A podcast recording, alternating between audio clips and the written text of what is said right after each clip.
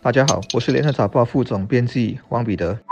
各位听众，大家好，我是新民日报总编辑朱志伟。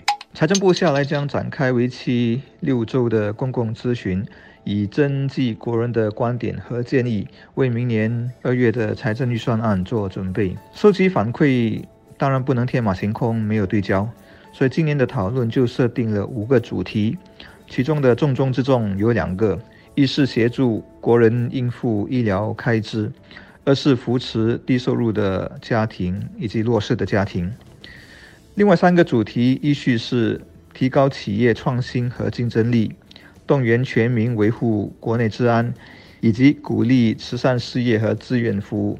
而我看了看六个举行对话会的地点，三大族群包括邻里居民、上班族和大专学生都涵盖了。包括主要针对邻里小市民的淡比尼天地和三八旺太阳广场，以上班族为诉求对象的市区重建局中心，还有马吉街临时小贩中心。而听取大专学生的想法，对话会的地点就选在义安理工学院和新加坡管理大学。我只是有些好奇，为什么没有举行针对年长者族群的对话会？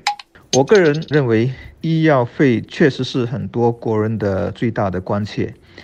一些人因为自己或家人生病了，正在花钱，所以心中有切肤之痛。那么一些还健康的，大概生活中也看过、听过很多关于医药费的恐怖故事。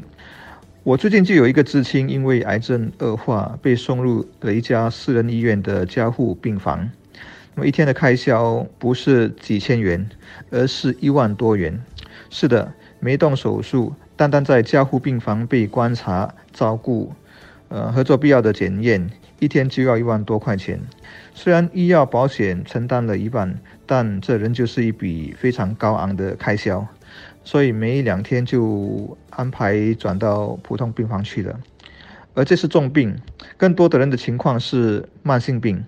那么医药费细水长流也很可怕。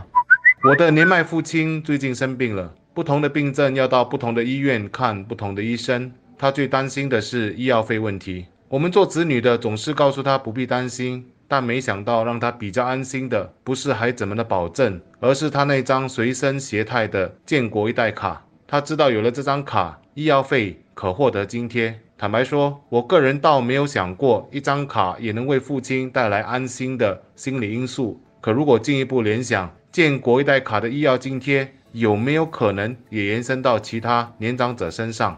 因此，预算案的意见收集啊，这部分肯定是免不了的。我期望政府能提供更多的帮忙，减轻大家的负担和害怕。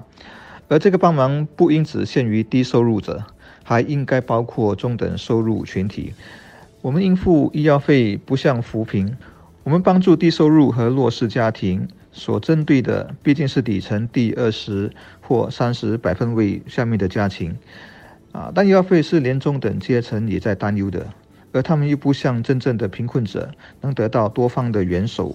有一项数据我必须一再提起，到了二零三零年，我国人口当中将有九十万人的年龄超过六十岁。老龄化社会带来的问题很多，其中就包括直接导致劳动力供给的减少，而一般小家庭最为关心的，则是生病了有没有钱医病，尤其是一些长期病患的年长者。但事情有该做和不该做，我个人强烈的认为，为年长人士提供较为可观的医药津贴，非常值得去做。那是基于两点。